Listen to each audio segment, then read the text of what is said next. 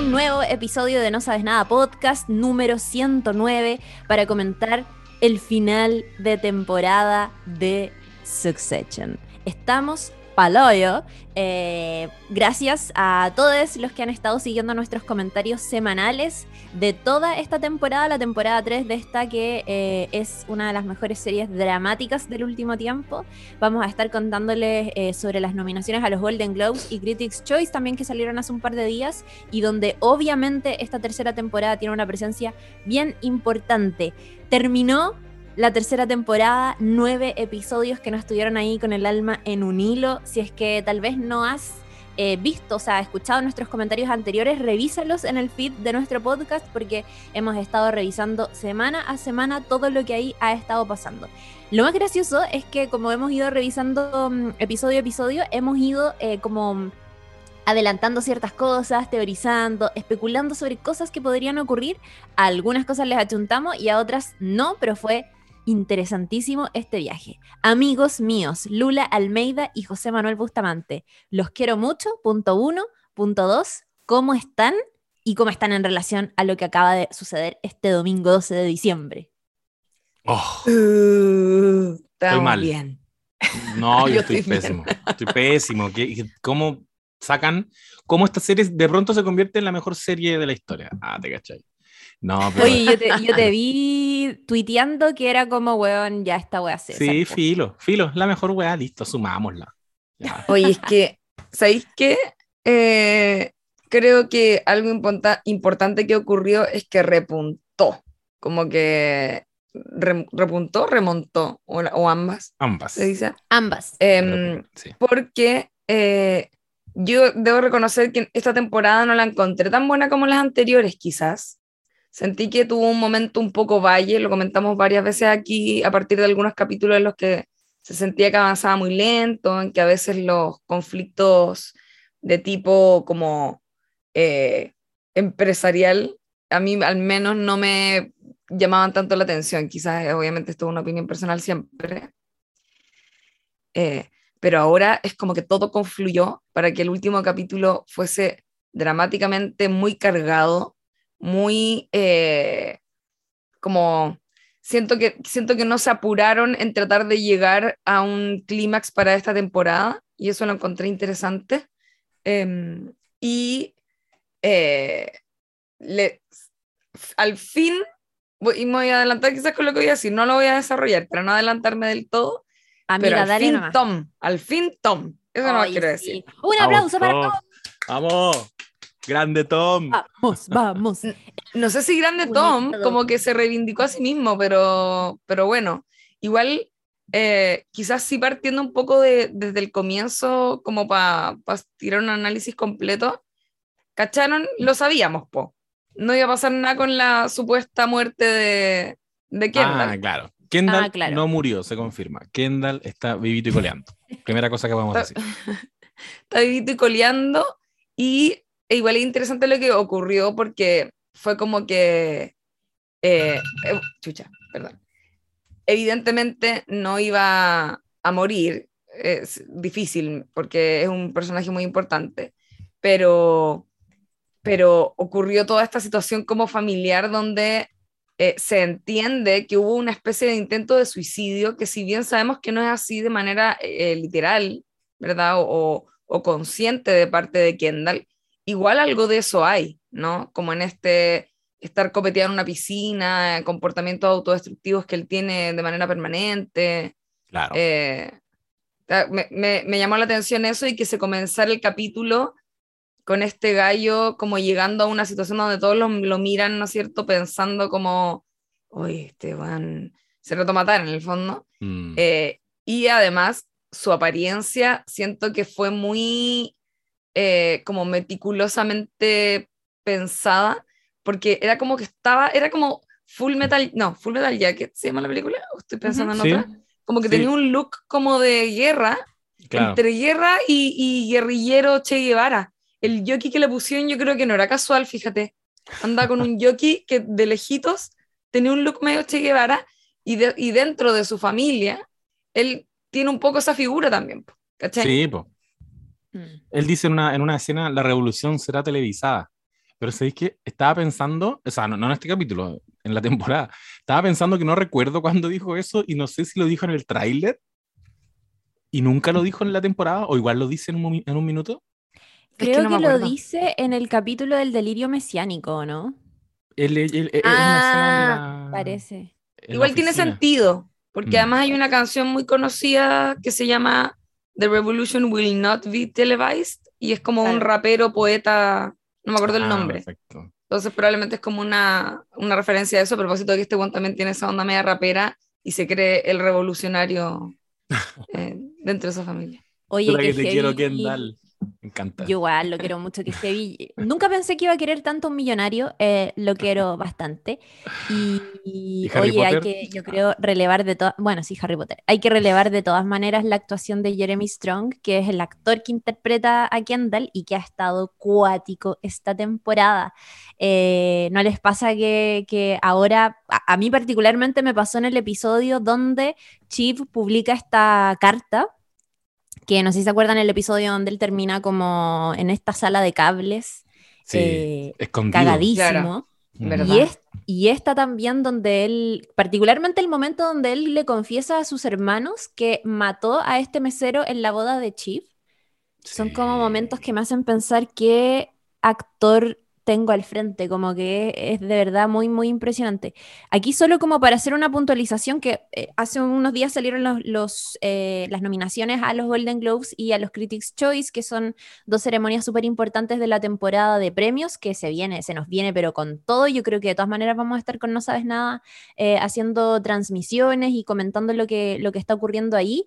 Em, se empieza a armar también el camino hacia los, hacia los premios de la academia, que también van a ser en los próximos meses. No premian obviamente series de televisión, pero tanto Golden Globes como Critics' Choice son súper importantes. En el caso de eh, los Golden Globes, van a. mm, bueno, ambos, eso está súper loco, pero ambas ceremonias van a ser el 9 de enero.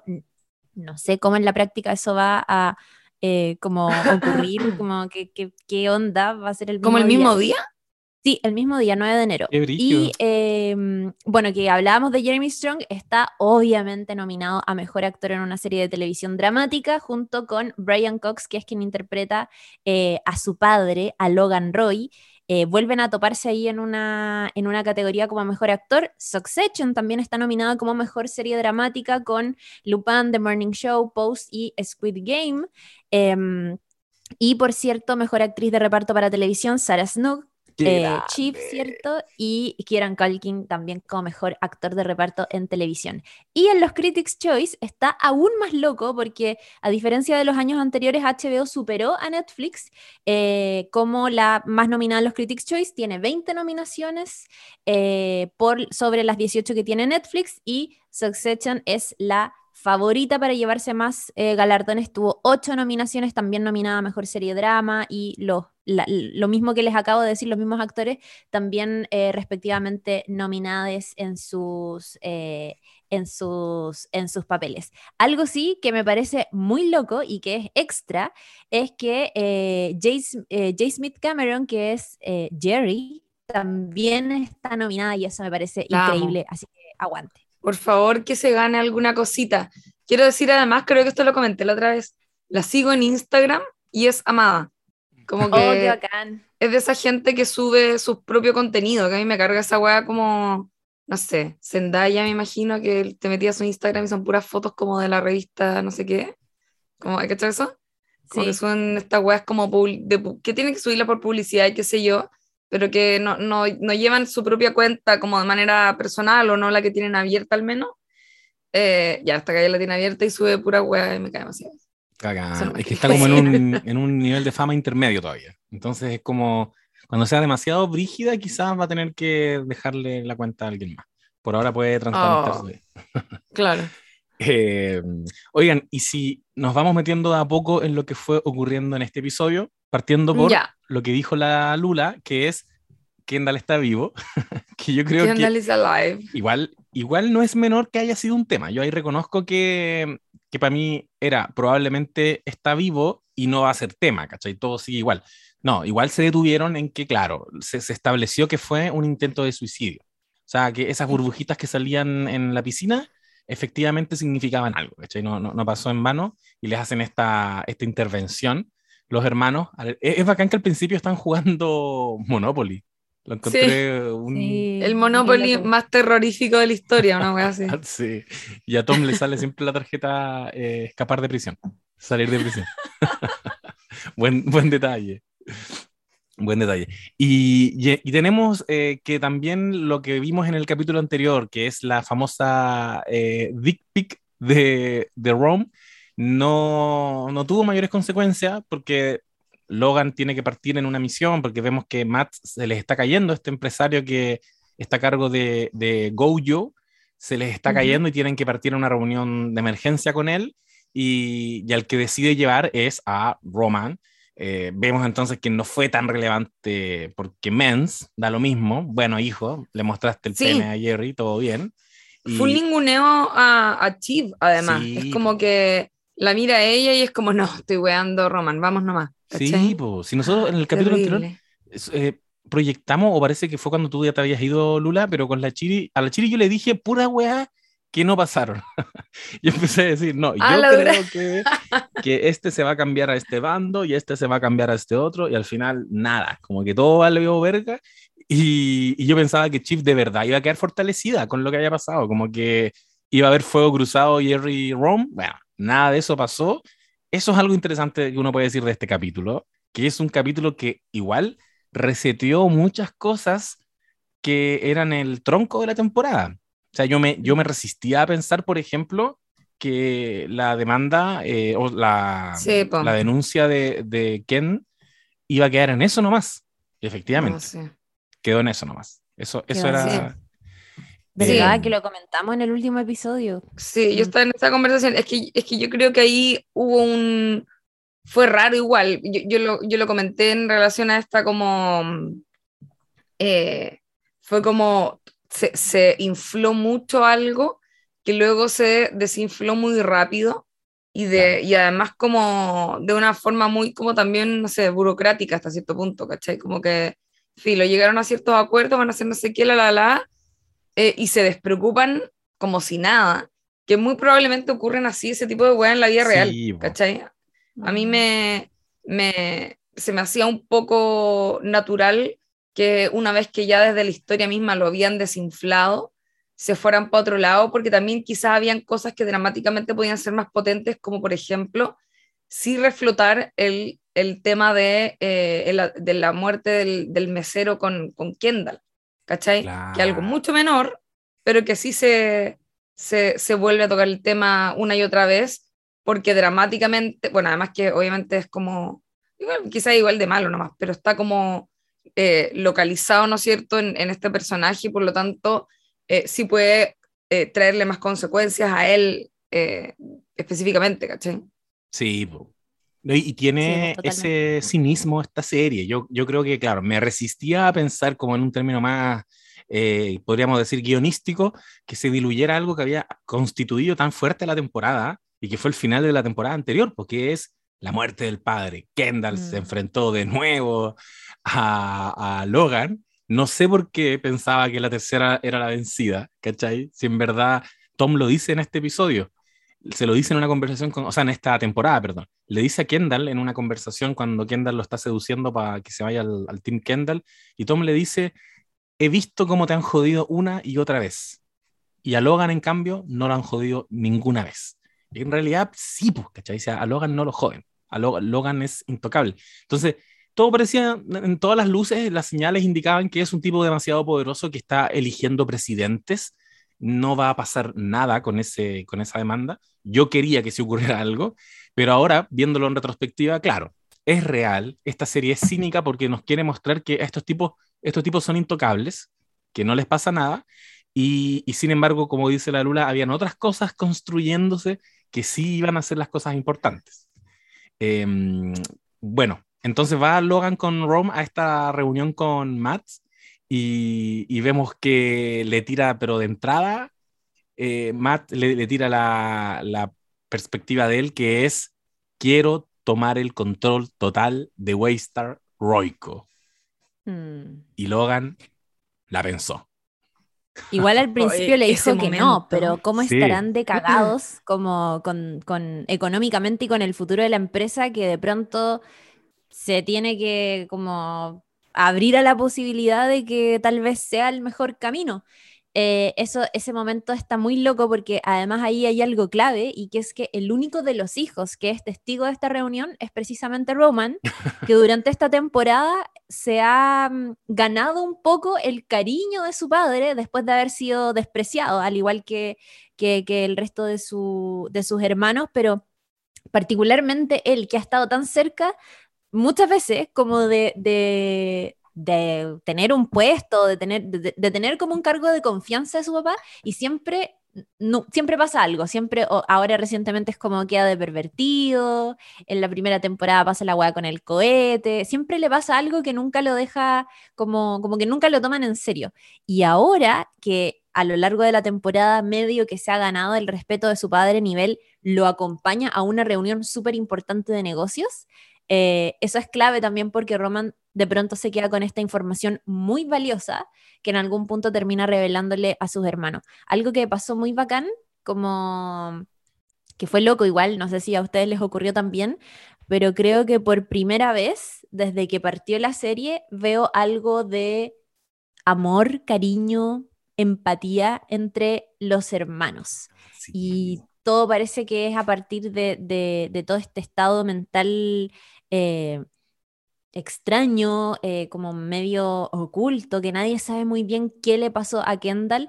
Todos especulan que fue efectivamente un intento de suicidio. Él dice que no, que, que nada que ver, como que le baja un poco el pelo, pero sus hermanos tienen cierta preocupación al respecto y, parte de eso, sumado a lo que está a punto de pasar con la empresa, se genera un momento de unión inédito entre ellos que hasta el momento no habíamos visto. ¿Y cómo será de inédito también que es un, momento donde Roma, o sea, donde Kendall le termina confesando a Chief y a eh, Roman que asesinó a este mesero en el matrimonio de su hermana?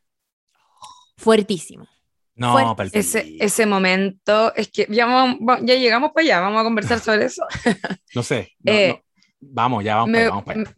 me gusta mucho que mm, eh, hay algo que se, ha sido una constante, creo que lo comentamos en el capítulo anterior, ha sido una constante en la serie, que es, son estas como mega eventos ultra pitucos y eh, como fastuosos, ¿verdad? Como hay un, hay un nivel de, de como de, de lucas, básicamente, de, de plata, ¿no es cierto? Eh, que se puede ver en todos los detalles, pero estos personajes nunca parecen realmente disfrutar de el lujo eh, que tienen dado desde la cuna, ¿no es cierto? Como que son unos, un poco por así decirlo, como malagradecidos de, eh, del- de sus privilegios. Y siempre los vemos en estos eventos, en esta oportunidad era el matrimonio de la mamá, ¿no es cierto? Bueno, entre que sean también a, hablar con este otro tipo y todo, todo es como eh, plata y, lujo y, y, en fin, todo muy caro siempre. Y esta conversación la tienen al lado unos basureros y como que siento que hay ahí algo eh, que, que obviamente es muy intencional, ¿verdad? Como de llevarnos a este patio trasero Mm. donde se bota la basura, ¿verdad? Eh, para que estos hermanos por primera vez, y yo me atrevería a decir que es primera, primera vez en toda la serie, que los vemos hablar eh, o, o- o verse enfrascados en una conversación donde se habla de sentimientos y de su drama familiar de manera tan honesta. Como Sí. que encontré muy bacán ese momento.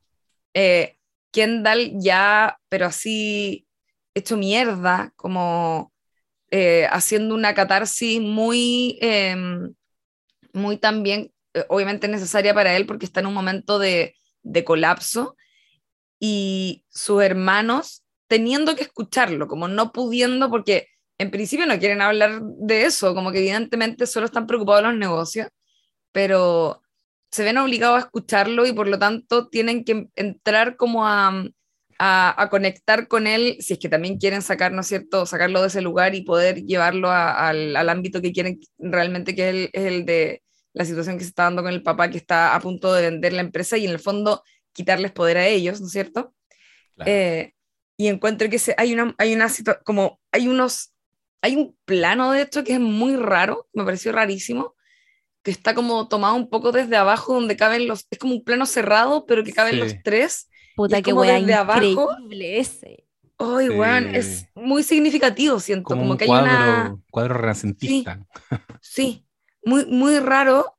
eh, y nada, eso, come- comenten en realidad ustedes, porque Dice mucho nada, ese plano porque eh, Rome está al nivel de Kendall en ese, en ese, en ese momento. Y eso fue súper sorpresivo para mí también. Medio que lo, creo que lo comentábamos como en el WhatsApp, eh, que, puta, una de las cosas más, a mi juicio, increíbles de una serie como Succession es que con todo lo asqueroso que son estos personajes, termináis empatizando. Y termináis empatizando porque, puta, la, la- la cualidad humana, ¿no? Que como medio que lo Claro. comentábamos en The Leftovers, pero hay weas que son inexplicables. De alguna manera tenéis empatía dentro de ti y aunque sean millonarios y aunque en la vida real te pases despreciando a esas personas privilegiadas que no entienden el resto del mundo y que están desconectadísimos, puta, en una serie como Succession, de pronto te encontráis teniendo cierta eh, compasión por un personaje como Kendall que literalmente es un asesino. O sea, lo decía el José en, en el capítulo anterior, me parece.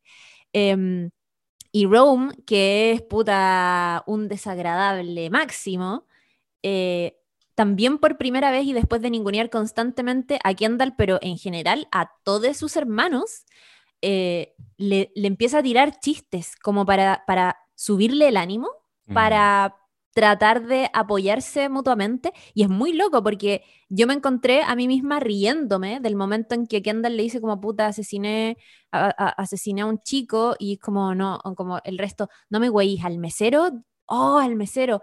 Y Ron va y le dice algo así como, puta, honestamente yo acá estoy viendo la historia de un héroe. Onda, tú hiciste algo, lo buscaste en el agua y no lo encontraste, esto para mí es la historia de un héroe. Y después rematando y diciéndole como, ¿sabéis qué? Eh, puta, eh, se demoraron caleta en llevarme como unos gin tonic, así que honestamente se lo merecía. Y es como, todo esto muy en el estilo de cómo habla Rome, que es como, tiene, tiene una weá muy cómica de por sí.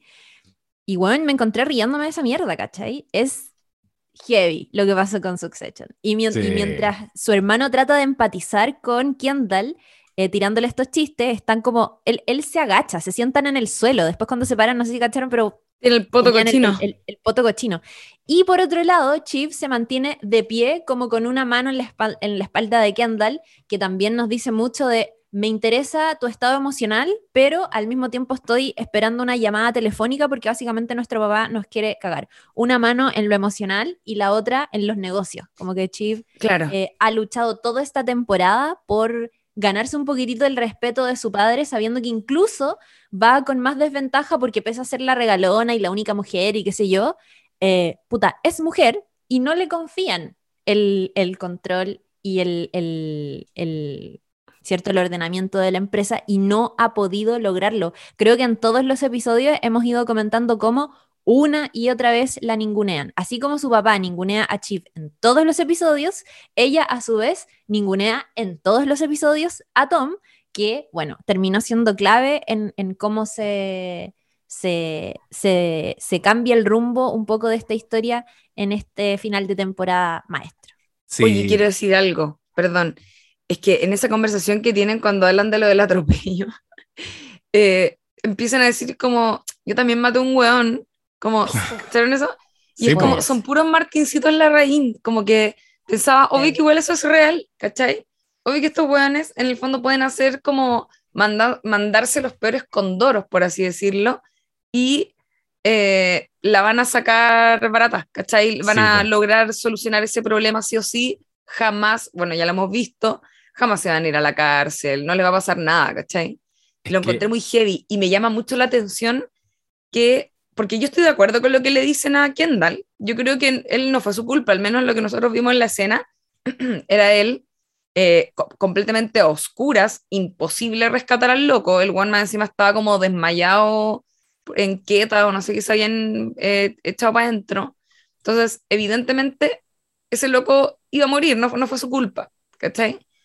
Pero, pero eh, como que siento que igual, de- yo creo eso desde antes y creo que no era su culpa y creo que el papá también lo trabajó un poco mentalmente para hacerlo sentir más culpable aún, pero siento que el modo en que tuvieron de tomarse esta situación los hermanos me causó un poco de repulsión, como tan desapegados del hecho de que murió alguien, de que hubo una tragedia, ¿cachai? Era como, filo, filo, sí, mira, o a veces uno mata gente, como que fue una agua muy así, me da nervio igual. No, es faltico. Es que yo creo que la serie desde el capítulo 1 de la temporada 1 te, te pide que tú, hagas un pacto y tú metas debajo de la alfombra tus principios y, y, te encariñes con estos tipos que son una mierda y lo hemos dicho hartas veces, yo siempre los he sostenido, lo, lo difícil que es entrar y lo difícil que es empatizar con ellos, em, lo heavy. Y, yo creo que el, el, ejemplo de Martín Larraín lo, lo, uso muy seguido porque Kendall mm.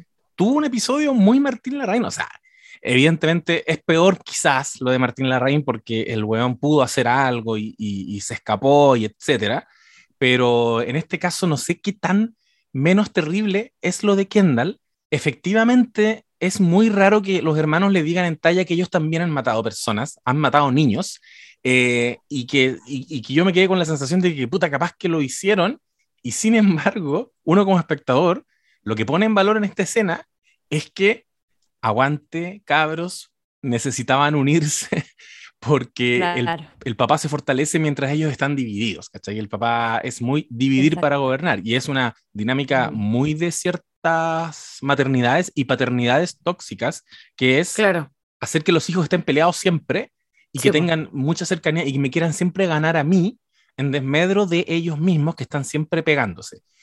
Por fin, eh, los hermanos le dieron a Kendall algo que que, ahora lo revisábamos recién en un análisis que hacían los guionistas de, de esta serie, que es ese momento en que tú liberas algo, un secreto muy profundo, muy terrible, y al momento de decirlo te das cuenta de que no es tan terrible.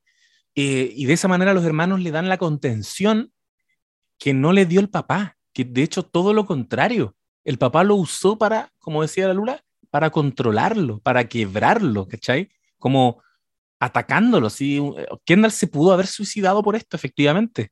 Kendall, eh, Logan eh, indirectamente pudo haber matado a Kendall porque nunca fue capaz de decirle, es la única persona que sabía esto, aparte del el, guardia de seguridad, ¿cómo se llama? El, el guardaespaldas, y otros más, es el único que sabía esto y nunca fue capaz de darle tranquilidad a Kendall. Solo le dijo, uff, cagadita que te mandaste, pobre cabro, lo vamos a ir a visitar eh, pero yo te, te, voy a proteger porque el papá siempre te saca estos problemas, ¿ah? ¿te das cuenta quién siempre está acá? Eh, entonces, muy interesante cómo a nivel dramático la serie nos pone en las dos posiciones. Y lo digo también porque me la tuve que repetir ahora porque la vi con la Mel, y la Mel es mucho más comunista que yo. Entonces, a ella le saltan más estas cosas. Yo cuando, cuando decía que no sé, hay momentos en que yo igual me he sentido como desconectado con la serie porque te das cuenta de un discurso medio liberal, eh, eh, medio facho incluso, como por ejemplo cuando Roman lleva al vagabundo del tatuaje en la cara y me, me ah, produjo una desconexión porque dije, ya, pero ¿qué pasa aquí? ¿Cachai? ¿Qué me queréis decir? A la Mel le pasó más veces en este capítulo em, y me di cuenta que, claro, pues tú la puedes ver en dos lugares distintos, esta serie, los lugares distintos, perdón. Puedes verla como la serie de estos cuicos donde no me importan nada y perfectamente te podéis desconectar de este capítulo eh, y verlos y reírte de ellos o podéis involucrarte, que es lo que la serie nos propone y que lo logra de una forma magnífica en esta escena y en las escenas que vienen después, que eso lo encuentro hey, como para para que avancemos. Eh, lo que está pasando acá cuando ustedes hablan de que, de que está recibiendo llamadas chip, es que en definitiva, a espaldas de ellas, de ellas, Logan tuvo conversaciones y hizo toda una operación para finalmente aceptar la propuesta de Matt de que la empresa, de venderle la empresa, entregarle. de Matson. De, ah, Matson. Yo todo el tiempo he dicho Matt. Sí, em, Matson. Es Lucas Matson. Alexander Skarsgård. Mijito rico. Alexander Skarsgård. Mijito rico. Y además, puedo decir una, una caquita que no le importa a nadie a mí me da mucha risa. Yo lo vi en, en, True Blood, por eso lo cachaba bien como actor en su momento, eh, que tenía un personaje muy bacano todo esto. Pero además, es, es uno de los modelos en la escena de Zulander en la gasolinera. La verdad. En la bomba de benzina. que se Me da mucha risa eso. Oh, verdad. Oye, pero salen Big Little Lies también. Sí, pues. Sí, pues también. Pero yo, yo lo cachaba, es que lo que pasa es que en- yo vi True Blood así con amor, por lo menos las primeras tres temporadas así muy atenta, y ahí tenía un personaje muy bacán, que era como el, el Spike, por así decirlo, de, de esa serie de vampiros, ¿cachai? Que, en fin. Yo Bueno, que- es hijo de Stellan Skarsgård, por si acaso. Por si alguien decía, "Mm, ¿alcance de apellido? No, no es alcance de apellido, es cerreado. Hay, hay, hay como toda una familia Skarsgård. Una Son dinastía. varios hermanos, sí.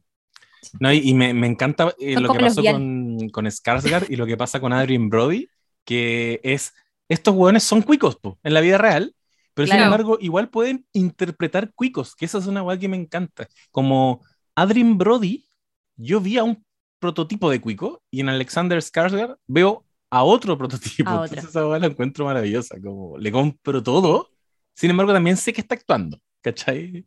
No es él, así mismo. Sí, grande. Claro. Grande. Ya. Oye, eh, Y- ya para... Ah, ya, dale, dale. No, no, no, No, ya para que vayamos avanzando hacia el gran desenlace de toda esta historia, que es básicamente lo que nos dejó Pechito Mao. Eh, puta, decir que finalmente a, a mí me pasa que siento que uno termina empatizando con estos hermanitos, porque yo en verdad si miro para atrás jamás he empatizado con el viejo, ¿cachai? Siempre quiero que le salga todo mal.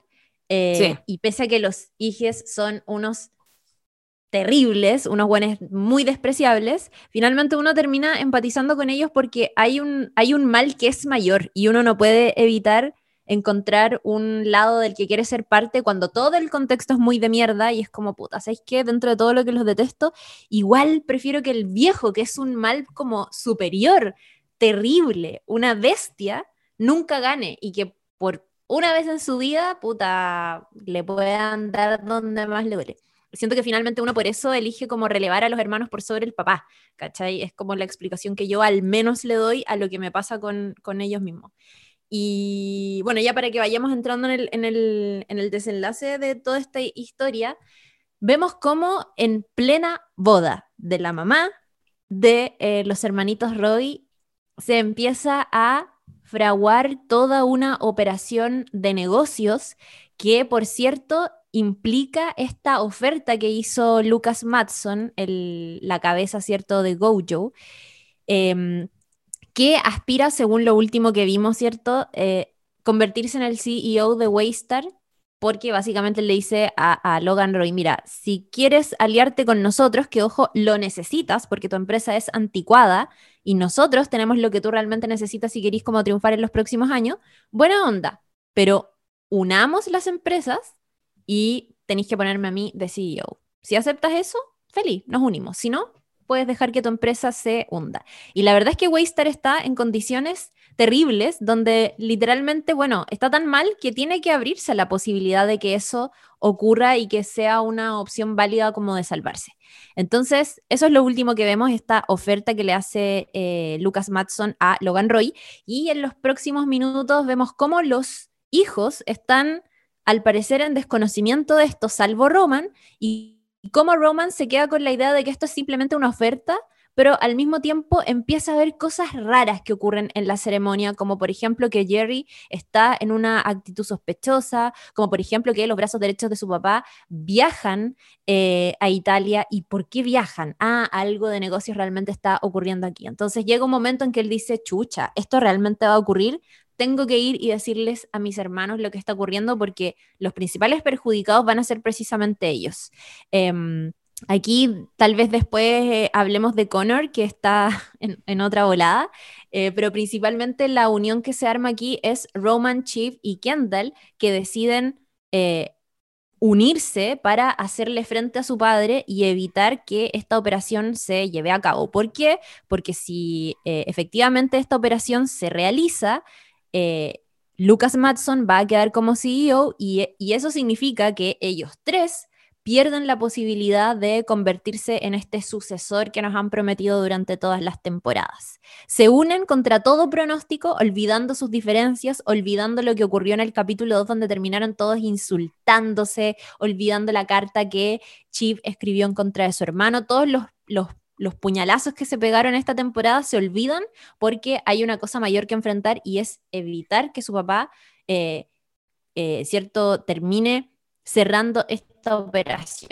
Entonces, se unen, se suben a una van y parten a darle cara a su papá, qué está ahí haciendo, cómo no nos vaya a considerar. Además, entendiendo que dentro de toda esta, de toda esta historia hay una cláusula muy importante que eh, se, mm, se, se, fraguó, ¿cierto?, en el acuerdo de divorcio entre Logan y Caroline, que es la mamá de los, de los chicos, y que termina, que, esta cláusula dice que le otorga a, a, los hijos de Logan Roy un voto sobre cualquier cambio en el control que se quiera hacer de Waster y que, eh, por tanto, si ellos se oponen, eso termina bloqueando al papá. Entonces ellos dicen, bueno, nosotros tenemos esta cláusula, vamos a enfrentar a nuestro papá.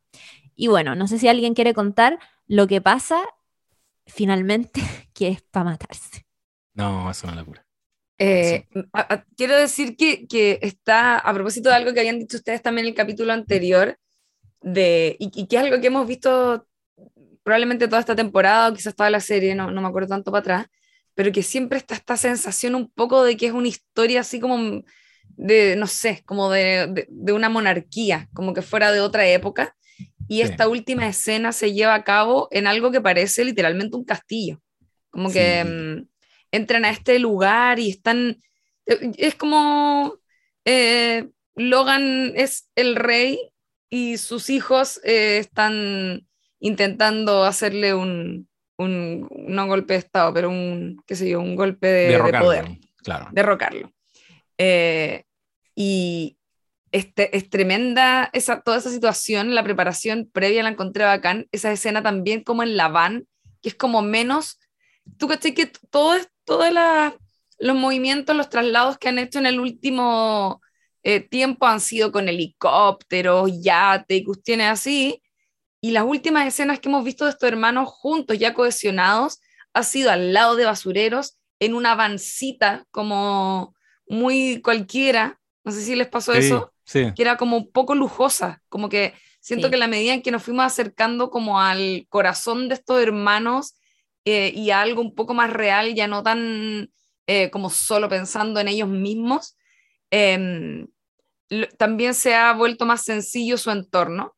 Y cuando llegan a este lugar, que es como un castillo donde está el papá ahí protegido con todos sus guardias, ¿no es cierto? Y, la gente que trabaja para él, eh, puta, tenía a Roman Tembleque, que es como, que es muy loco porque ese, como que siento que Roman siempre ha sido, ha tenido esta coraza, ¿no es cierto? Que apunta de talla y asquerosidades eh, no permite que alguien entre como en su emocionalidad y acá está completamente desarmado, como mm. eh, están sus hermanos teniendo que apoyarlo así como, loco, no, onda, no te dejís como eh, vencer por este viejo. Y vemos, los vemos por primera vez unidos como frente y oponiéndose al padre eh, con todo lo que sabemos que les cuesta, tanto a Roman como a Chiv, ¿no es cierto? Y en el caso de Kendall, que es muy chistoso porque él dice, bueno, yo me vengo preparando para esta weá desde los cuatro años.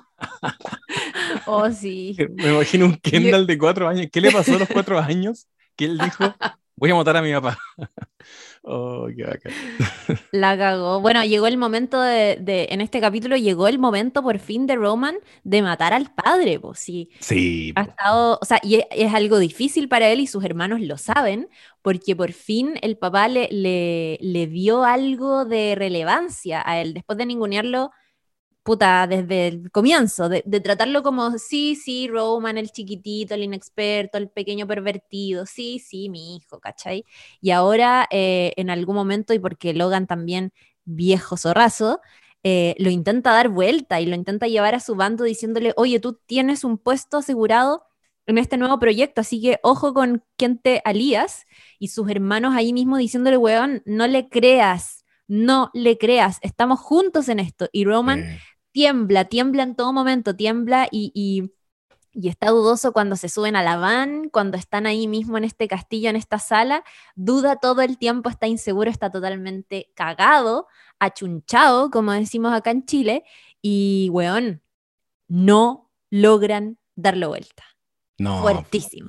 Me acordaba yo de, de la, de, una, de la escena de la dona en esta temporada, cuando solo la presencia de la dona los paralizó, la- la- las donas que le mandó de regalo Logan Roy, los paralizó porque su presencia genera eso en, todos, es como un superpoder, como es tan brutal, y me acordaba como le decían Moby Dick, que en el fondo tú le puedes tirar una lanza y aún así te va a matar, ¿cachai? Le puedes tirar muchas lanzas y aún así, eh, mientras lo atacas, él va a lograr matarte y matar a toda la tripulación. ¿Cómo se sentía así Logan? Y siempre se siente de esa manera. Cuando ellos van en la van, eh, yo no sé qué sensación tenían ustedes, pero yo pensaba, esto les tiene que fallar, por lo que dijo Tom, eh, Logan es imbatible. Lo, interesante es cómo les va a fallar. Y aparte que también me permitía yo jugar con la idea de que podrían triunfar, como, oh, por fin, igual hay, hay algo nuevo acá, que se unieron los hermanos, igual están más consolidados.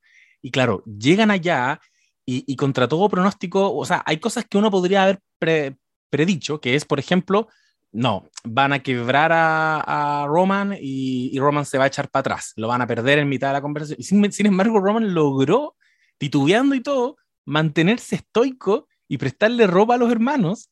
Eh, y le dijo, no, papá, porque Logan le dice, quiero que Kendall salga, no confío en él. No, él va a estar acá porque queremos estar los tres juntos. Después, claro, le dice, Roman, ven, pero tú tienes un puesto asegurado, dejemos a estos tipos acá. No, papá, estamos juntos. Y dije, bueno, lo están logrando. Y claro, finalmente la carta que tenía Logan y que les tira, antes de tirarle, de decirles que, que lo que ocurrió es que eh, hicieron unos ajustes al- a las condiciones del divorcio y por lo tanto ellos perdieron la posibilidad de bloquear esta transacción que está haciendo la empresa.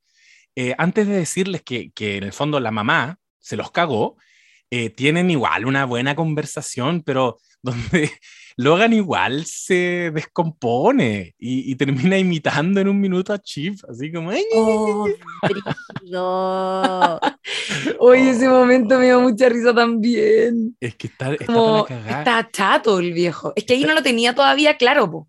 Como que necesita, estaba esperando la, la la Ah, confirmación, sí, perdón. pues le, le dicen, Por le eso di- él trata de convencerlos, porque yo pensaba todo el rato como en el fondo, ¿por qué se desgasta en pelear con los hijos y tratar de convencerlos si en el fondo ya ganó, ¿cachai? sí, Pero no, pues, todavía no tenía la confirmación de la, de la mamá.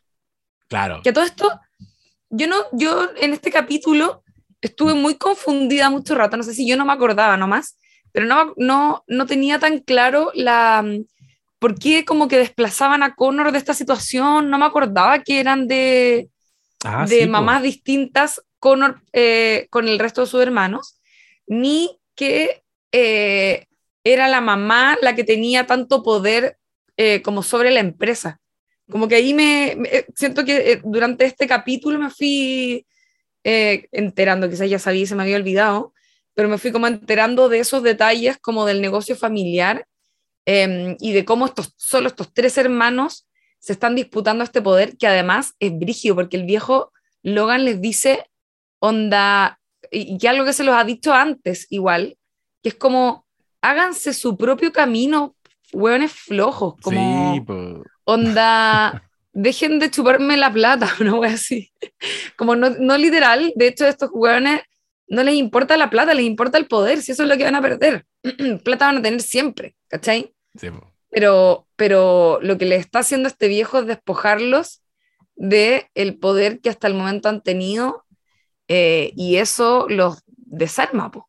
No. es brígido. Es que es brígido porque es eso al final, sí, cuando yo les hablaba de, la, de, de que uno la puede ver la serie desde dos lugares distintos, yo estaba implicadísimo con lo que estaba pasando y estoy desde la vereda, evidentemente, de los tres hermanitos enfrentándose a, a este monstruo que es el papá. Sin embargo, todo lo que les dice el papá tiene mucho sentido. Si en un minuto Kendall le dice, ¿qué vas a hacer con esos millones de dólares? ¿Los vas a meter en tu, los vas a juntar con tus otros montones de millones de dólares? El papá le dice, sí, eso voy a hacer. ¿Y qué va a pasar con nosotros? hagan su propio montón de millones de dólares, ¿cachai? Y en realidad tiene todo el sentido del mundo. Después les dice, esto les va a servir como una lección de vida, ¿cachai? Para enfrentar la vida. Y, y te vas dando cuenta de que, puta, el viejo efectivamente eh, es un psicópata que no tiene muchos sentimientos hacia ellos, no tiene ningún sentimiento hacia ellos. Cuando Roman le, le, le dice, eh, ¿y qué tienes? Eh, Logan le dice, ¿qué tienes tú en tus manos? Y él le dice, yo te traigo amor. Eh, y Logan le responde, ¿amor? ¿Amor es lo que me traes? Les gané. Es igual, el viejo estaba embriagado. Les gané. Hijo de mierda, gané. lo odio. Y sin embargo, sin embargo, es ridícula la situación de ellos por lo que dice la Lula. Solo están, o sea, si uno la mira fríamente la situación, solo están perdiendo poder, eh, que es, el mo- es el móvil de toda la serie. O sea, si uno ha llegado hasta acá con la serie, siempre han sido ellos. Siempre han sido estos hueones ridículos, pero uno no lo ha mirado tan de frente. Y ahí también pienso en momentos de esta temporada donde parece que sí nos quisieron decir, son unos pendejos, como por ejemplo en el cumpleaños de Kendall.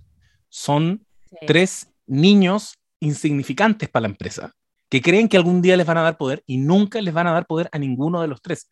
Nunca tuvieron la posibilidad, ¿cachai? Eh, cuando se agarran a pelear, y yo odié a Roman porque vamos, Kendall, tú puedes derribar a tu papá, creo que la, la serie nos está diciendo nunca pudo hacerlo, ninguno de los tres. A Chief siempre le van a perquinear, a Roman también, y a Kendall también. Eh, y eso lo encuentro brutal. Acá se, se vio como de frente esa situación. Esos son, estos tres niños. Hoy nos, nos unimos, ¿cachai? Contra el papá. No sirve de nada, ¿cachai? Nunca tuvieron poder. Y acá entra, entonces, para ir avanzando, componente eh, de clase, al parecer. Porque en quien sí confiaba el papá, Logan Roy, era de nuestro querido amigo Tom.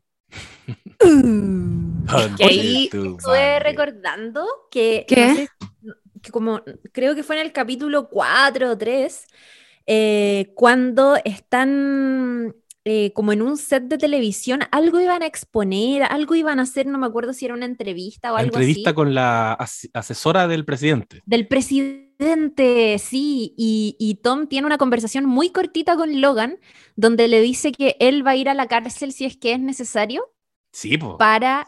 Sí, po, eh, ahora cosechó. Y en ese minuto, Logan, ¿se, acu- se acuerdan que nos llamó la atención su actitud y que dijimos como, hoy como que de pronto lo, lo respetó por un segundo cuando le dijo eso? No se lo esperaba y como que se sintió agradecido, no sé, fue una expresión que yo nunca le había visto a Logan con sus hijos, por ejemplo. Sí, po. Eh, y que fue loco. Y, y bueno, yo creo que, que Logan sin duda recuerda un poco eso y claro, hemos visto toda esta temporada a Tom siendo ninguneado por su esposa, por Chip, y en general desde el comienzo, si, si parte de la gracia de este personaje es que así como su esposa lo humilla, él también humilla todo el tiempo y pone incómodo a, a, a Greg, con quien parece finalmente como, mm, yo siento, es como, es como que, porque también ha llamado caleta la atención esta, este homoerotismo que hay entre estos dos personajes, ¿cierto? Eh, y creo que todo lo que sufre Tom en la relación con Chief se refleja un poco en la relación que él tiene con Tom, donde encuentra que, o sea, o sea, con, con Greg, digo, donde Tom precisamente ve en Greg alguien que es inferior a él y por tanto es como por fin puedo tener el poder que no tengo en la relación que tengo con Chief. Entonces, creo que por eso también hay como algo de homoerotismo en toda esa cosa que, bueno, lo, lo podemos comentar, pero lo cierto es que Tom ha estado siendo ninguneado desde siempre. Recordemos que la noche de su boda, de su boda, weón, no sé por qué dije boda, boda, porque estoy diciendo boda, what the fuck, en la noche del matrimonio. El bebé, Eh, el bebé. El bebé. El bebé. el bebé. Eh, Chip le dice que quiere abrir la relación. Me estás hueviando. Chip no Sí. quiere tener los hijos de Tom. Cuando Tom estaba todo cagado, revisando los folletos de cada una de las cárceles de Estados Unidos, especulando a dónde se podría ir, viendo qué va a comer, viendo en qué cárcel la comida era mejor y donde estaba totalmente cagado, literalmente ante la posibilidad de inmolarse por estos cuicos, Chip le dice como, Juan, para de hablarme de que te va a ir de la cárcel, sorry, pero a nadie le importa, anda, déjame resolver esto. Ninguneadísimo, Sí. ninguneadísimo. De hecho, hace una, hace una temporada atrás, en el último capítulo de la temporada 2, ¿se acuerdan que tienen una conversación como a la orilla de la playa? Sí. Sí, Donde también, eso, Tom realmente ama a Chief, él está enamorado y todas las cosas que le han ocurrido lo hacen, yo creo, como, no sé, despertó Tom finalmente. Eh, de hecho, cuando, cuando van en la van, él habla, así es como finalmente se entera de todo este acuerdo y así es como finalmente termina como por eh, rebalsarse el vaso y tomar una decisión y apoyar a Logan, que es, Chief le cuenta esto por teléfono y él le dice, ok, pero ¿cuál es mi posición en todo esto? Y Chief una vez más le dice como, ay, bueno, no sé, no sé, como que lo vamos a ver después, sorry, pero no me hueís con esto. Ahora, y él como, ah, ok, ok. Sí. O sea, Adiós. Tom, buenísimo. Greg, Tom- ven. perdón. No, dale, eso es lo que quería decir. No, no, que, que To- Tom es un trepador y no hay duda de eso, y lo ha sido siempre. Yo creo que está enamorado de Chief, pero también está feliz con haber entrado a una familia millonaria. Sin embargo, no era tan individualista. Yo tengo la sensación, al menos él era equipo, era Team Chief Tom, y eso se lo compro. Yo creo que eso siempre fue así. Él sí velaba por los intereses de Chief. Eh, Chief velaba por los de Tom, no lo creo, pero, pero le, le daba algunas mi- migajas de repente, mira, te podemos dar este, este lugar. De pronto, Tom, yo creo que murió esta temporada. Terminal Tom, ¿cachai? E- Este es un Tom que efectivamente se cotizó cárceles, ¿cachai? El weón ya vio cómo la vida se le fue entre comillas y de pronto no, y renació de las cenizas y yo creo que cuando tenía ese segundo aire, cuando los personajes simbólicamente están muertos, pero no, finalmente están vivos, ahí le, es como tomárselo como una segunda oportunidad y decir como ya, Chief no me pesca, lo he dejado todo, lo, literal, lo he hecho todo para que me pesque, no está ni ahí conmigo, eh, pero sí puedo trabajar esta relación con Logan. Y ahora yo, me está- claro, me estaba acordando de esa escena que decías tú, Chiri, cuando eh, Logan le pregunta a Tom, cuando Tom le ofrece ser como el chivo expiatorio y que lo metan a él en la cárcel, y Logan un poco no lo pesca primero. Y le dice, ya, ¿y cómo qué quieres? Y no, no, no, eso no más. No, quería que sepas, si llegaras a necesitar que un hombre se sacrifique, puedo ser yo. Logan quedaba la cagada y le dice como, no quieres nada. No, solo eso. Y claro, ahí cambia, le cambia el switch a, a Logan y de ahí en adelante, y me puse así como a hacer un, un zapping muy rápido por algunos capítulos, me fui encontrando con que Tom estuvo siempre cerquita de Logan. De ahí en adelante cambió para siempre la, la relación de Tom y Logan, solo que estábamos, como siempre, mirando a quienes nosotros creíamos que tenían la posibilidad de acceder al poder, que son estos tres cabros que en verdad eran los cabros chicos peleando entre ellos. Chief hizo súper mal al no ponerle atención a Tom, porque Tom venía trabajando su relación con Logan. Me encontré con la escena, por ejemplo, en que eh, hay un capítulo, en ese mismo capítulo, en ese mismo capítulo, Tom después sale y tiene una conversación telefónica como contactando a su abogado, al quien le está asesorando, eh, le está dando consejos. Y después de eso, habla con alguien que nosotros nos quedó la duda. Bueno, Sí. ese alguien era Greg. Era Greg diciéndole, porque hay una triangulación de llamadas telefónicas que pasa muy piola en ese capítulo, que es que Kendall le dice a Greg, de la nada le dice, aló Greg, sí, voy a ir, voy a ir a la oficina. Sí, listo, y le corta. Y después vemos que, que Tom habla con alguien, que no sabemos quién es, y le dice, ah, viene, viene, ¿estás seguro? ¿Viene a la oficina? Entonces, ahora uno entiende que esa persona que le dio ese dato era Greg. Y después en este, en este capítulo no vemos más a Tom. Volvemos a ver a los hermanos ahí conversando con a, a Gary, conversando con Chi, y Chi hablando con Kendall, como ah, todo lo que parecía ser muy importante. Y de pronto entra Kerry, los para y les dice: eh, Logan los necesita. Van todos a la oficina de Logan y quien estaba ya ahí con Logan era Tom. Estaba parado al lado de Logan, como muy en la entrada. Y pasa coladísimo. Y, y claro, pues Tom partió a decirle inmediatamente a Logan, Kendall viene a la oficina. ¿Cachai? Y esa es la escena Toda que la después razón, amigo. Oye, qué brígido. es No, nunca, razón. no me había dado cuenta de nada eso que Alguna vez dices. miren esa escena y Tom estaba de antes paradito ahí. O sea, él fue corriendo a decirle a Logan. Entonces Logan, o sea, Claro. Tom siempre estuvo informando a Logan todos los movimientos. Eh, Qué y- buena. Eh, palpico. ya, dale, dale. No, no, y, y- y llegamos a esta escena en que ya, o sea, las, las citas al padrino son orgánicas, necesarias, perfectas. Es como esta serie, siento que en, esta, en este clímax de esta temporada nos dice, Sí, bueno, siempre fuimos esto, ¿cachai? Siempre fuimos el padrino de la televisión. Y mira lo que va a ocurrir ahora. La puerta, e, ese, esa, ese encuadre mirado como desde lejos de las puertas, siempre es como muy evocando un poquito a, a estas escenas en que le cierran la puerta a la pareja de Michael Corleone y, y vemos como Tom viene caminando, se encuentra con Logan, Logan le da unas palmaditas en el brazo y la cara de Chiv, ídola, ídola, eh, Sarah Chuk, ¿cómo se llama ella? No me acuerdo cómo se llama la Sarah Snook. Ah, Snook, cacha. Rook, ¿no? Sarah Snook. Bueno, maravillosa. Cómo le cambia el rostro porque entiende que el soplón, el que le dijo a Logan que ellos iban hacia allá, que ya lo había hecho en esta temporada, era Tom. Y, y Tom entra y haciéndose el weón. La cagó. y Le dice como, oye, ¿qué pasó? Y ella como que, oh, está, es- me encanta porque eh, escuchábamos recién al, al- al guionista que parece que le dieron chip libre a ella como para procesar el momento a la actriz. Efectivamente. Sí, eso fue improvisado. Oh, Eh, desde, todo lo que ocurre después de que Tom entra a la sala fue improvisado.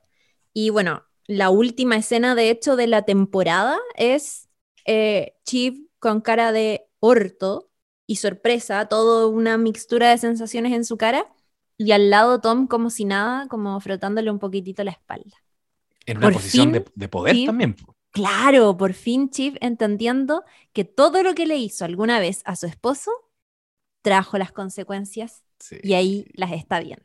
Oh, tu madre. Oye, sorry, pero Ay. hay que, hay que, que- quiero hablar un poquitito de Greg y de todo esto que también se nos enunció hace algunos episodios atrás, donde Tom llama a Greg Sporo. ¿Se acuerdan? Como toda esta, Sí. esta, que lo comentamos en su momento en el episodio de ese capítulo que, que hicimos, donde hablábamos de esta conversa muy, what the fuck, ¿qué está pasando acá? Que es... eh, que, que- que, claro, Tom le, le cuenta la historia de Nerón, Nerón y lo que ocurre con su segunda mujer, Popea Sabina, y Spo- Sporus, Sporo, que es un, un joven romano que se parecía, que, que la, histo- la historia dice que Sporo era muy parecido a la esposa de, Nerón y que Nerón ordena que castren a Sporo y que lo obligaba a vestir como mujer. Eso es, e- e- es como, eso es lo que, lo que se dice, ¿cachai? Esa es como la, la historia real de todo esto. Y eh, esa conversa es súper cuática porque Greg está como, ¿what? Como, ¿qué me están diciendo acá? Eh, y, y lo que le dice también Tom en ese momento es que Nerón se casó con Sporo. Y, y en, en algún momento, no sé si le, le dice esto literalmente, pero le dice como, ¿quieres ser mi, mi Sporo? Le dice eso, ¿no? Sí, sí le dice y le dice y le que dice, Sporo tira por la escalera a su pareja. claro, claro. Oh. Nos dijeron siempre, siempre que estaba tirando por la escalera Chip. No, no. Cuático, es muy loco. Bueno, y, y toda la, recordemos cómo empieza también la relación Tom Gregg en el episodio 1 de Succession, donde apenas se conocen, Tom le dice, ¿me besarías si te lo pidiera? Como- Incómodo, incómodo Max. Ya una entrada incómoda, pero al tiro Tom buscando a alguien que básicamente le bese los pies constantemente, porque su esposa no lo hace. Necesita encontrar algo fuera de su matrimonio que lo haga sentir un poco menos castrado de lo que lo hace sentir la misma Chief. Eh, y bueno, acá en, en- en- en este capítulo Tom también tiene una, una conversación con Greg donde le dice, ¿estarías dispuesto a venderle tu alma al diablo? Y bueno, Greg se, se termina uniendo a él. Sí, ¿para qué necesita Yo- un alma? Tan sobrevalorada. Yo creo que, mm, que algo que también hace Tom a partir de esto que dicen es que eh, él básicamente se está convirtiendo en el ojo, o sea, en el hijo, perdón, postizo de, eh, de Logan. Como que eh, Logan tiene, tiene esa weá de que no quiere darle a sus hijos lo que ellos quieren, no quiere darles ese lugar. Yo creo que quizás esa gente que como le costó, le cuesta mucho aceptar que alguien tenga las cosas de manera como gratis. Em, y por lo mismo agarra a Tom, que un, que un loco al que sí le ha costado un poco más, eh, y, y, no tiene problemas en ponerlo a él en ese lugar al que no, en el que no pone a sus hijos. Como que mm, todas esas palmaditas que se han dado eh, y, que, y, que, se cosechan, ¿no es cierto?, en este capítulo, el ofrecimiento que le hizo Tom en algún momento y el agradecimiento que por ende tenía eh, Logan con, con, la actitud de Tom, eh, también es eso, ¿no? Como creo que Tom, con esa sumisión que él tiene y esa, esa servicialidad que demuestra todo el tiempo, es, eh, es lo que Logan necesita y capaz que lo que veamos eh, la próxima temporada tenga que ver un poco con eso también, ¿o no? Perdón, estaba silenciado. Sí, ah. to totalmente. Y también creo que, que Logan, eh, esto, esto que tú dices de la paternidad es clave. Él, claro, eh, quiere que sus hijos, lo que tú dices, quiere que sus hijos vivan la vida eh, y se ganen las weas. Ya es demasiado tarde, ellos son unos privilegiados, no saben ganarse las cosas con trabajo, ahora quiere que se ganen las cosas con trabajo. Y en ese, en ese sentido, la figura de Matson mmm, me parece que también es muy, tiene mucho sentido, porque si mis opciones son dejarle la empresa a mis hijos, o bien dejarle la empresa a este otro cabrito joven, que parece que es de la generación de mis hijos, pero que sin embargo construyó por sí solo su propio imperio, prefiero dejar la empresa a él. ¿Cachai? Entonces, claro, efectivamente yo creo que hay un tema acá con, con ser un padre putativo de otro tipo de, de hijos que él claro. quiso tener. Sí, eh, todo el rato. Estoy aquí cachando que ya tenemos que ir cerrando. Yo creo que estamos en condiciones, ¿no? Sí, estamos en condiciones. Eh, últimas lecturas, en total. Eh, sí. Decir que eh, tremenda esa última escena del último capítulo. Oh. Creo que, eh, como eh, lo que decían a partir de las actuaciones, ¿no es cierto? Hay como, hay una tensión silenciosa que está súper interesante. Creo que algo que me gusta mucho, eh, que no veía hace tiempo en las series, es que como que yo soy una gran crítica de lo explícita que se han vuelto las, como eh, la, las series particularmente, Mm. eh, que antes tenían como este parentesco con el cine, que eran como más sutiles, que había que estar atentos mirando porque si no te podías perder detalles y ahora no, como que todo se dice con palabras, ¿cachai? Eh, y, y, me gustó mucho que en esta escena se recuperara algo de eso, como de lo clásico, por así decirlo, en el sentido de que había que estar atenta porque si no, yo de hecho como que tuve que ver un par de veces el momento para confirmarme a mí misma que lo que estaba viendo era lo que creía eh, y que efectivamente había una traición de Tom eh, y que Chiv estaba para la cagada y que al fin estábamos viendo eh, cómo todo esto que veníamos diciendo, ¿no es cierto? Como qué va a hacer Tom con todo este ninguneo, hacia dónde nos va a llevar, porque algo tiene que pasar con él. No puede ser que quede como así como así, y se tira, se tira la, la o sea, finalmente la, el arma que él sí tiene entre sus manos, que es eh, ir un poco desde las sombras, armando su propio camino, eh, nada, lo encuentro genial.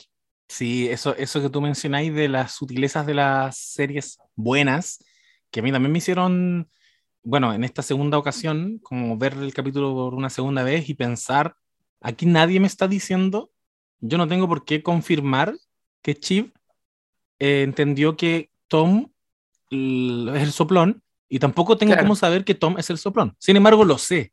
Y eso lo encuentro maravilloso. Y, y también sé algo que es un, un, nivel de sutileza mayor, que podrían haber dejado perfectamente otra serie. Hay, muchas alternativas. Uno hace la confrontación inmediata. Entra Tom y Chiv inmediatamente le dice, como, eh, bueno, tú fuiste el soplón y, oh, y termina la temporada, ¿cachai? Claro. Decidieron que ella se quedara callada, pero sin embargo nosotros conocemos tan bien a ese personaje, le ponemos tantas fichas a Chief que asumimos que ella con su inteligencia entendió lo que había pasado, bueno, y con la cara que pone, entendió lo que había pasado en ese, en, en una simple palmadita. O sea, Logan solo sonrió, si Logan no hizo mucho más sonrió, le dio una palmadita y Tom entró así como medio desorientado. Oh, mi amor, ¿qué pasó? Cuéntame. Eh, es brutal porque nos estableció una tercera, una cuarta temporada en la que va a estar esta tensión, ¿cachai? Entre, entre ellos dos. eh, Chiv sabe que Tom se la cagó y que probablemente eso le va a traer poder a Tom. O sea, yo estoy asumiendo acá que en esta nueva configuración de la empresa, Tom aseguró algo. O sea, obviamente. Algo aseguró. Claro, y, Y se lo- tiene.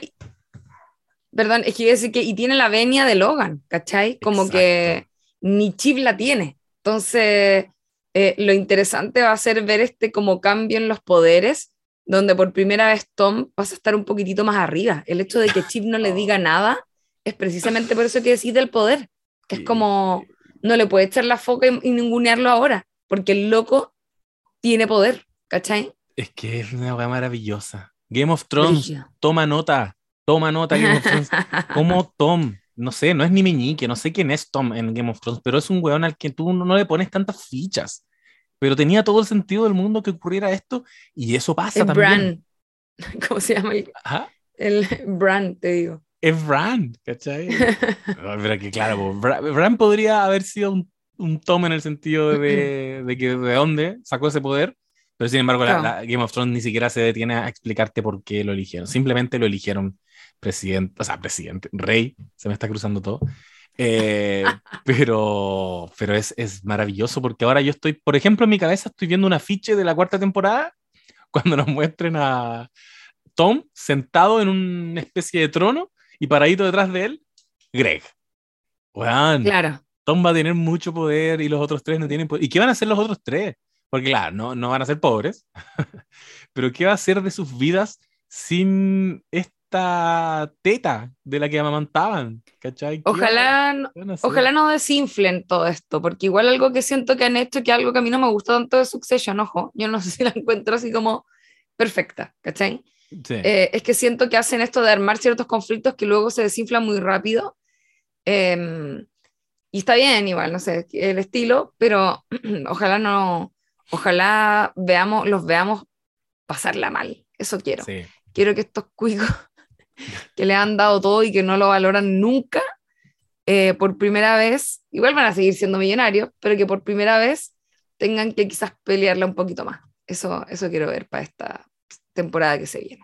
Sí, es difícil, es difícil imaginarlo porque la realidad es eso, que ellos son millonarios, ¿cachai? Y tienen mucha plata, Sí. pueden hacer la cosa que quieran.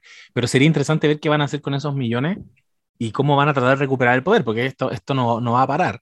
Lo que sí yo creo que se puede desinflar, entre comillas, es que nosotros estamos asumiendo que Tom quedó con mucho poder, pero Logan ya no va a estar dentro de la empresa y ahora todo va a estar en manos de Matson, ¿cachai? Entonces, ¿Verdad? ahora... Sí, es verdad. ¿Qué poder puede haber tenido ¿Qué Tom? poder va- tiene, cachai? Se va a tener que igual ganar a Matson. Yo creo que está, está cocinado. Yo creo que Matson dejó a Tom en una posición de poder porque Logan se lo tiene que haber pedido y Tom va a entrar con Greg. Pero, pero Matson es un weón impredecible, entonces está interesante ver Sí. qué va a pasar ahí. Eh, pero no, nada. Es que, es que yo creo que esta no es una serie perfecta, evidentemente, y yo igual exagero cuando digo que es la mejor serie. No lo sé, ¿cachai? No, no lo creo. Pero estoy tan en el hype que me gusta tirar un tweet así como, bueno, es la mejor serie de la historia. Eh, eso es lo que yo estoy sintiendo en ese momento, ¿cachai? Con esa escena.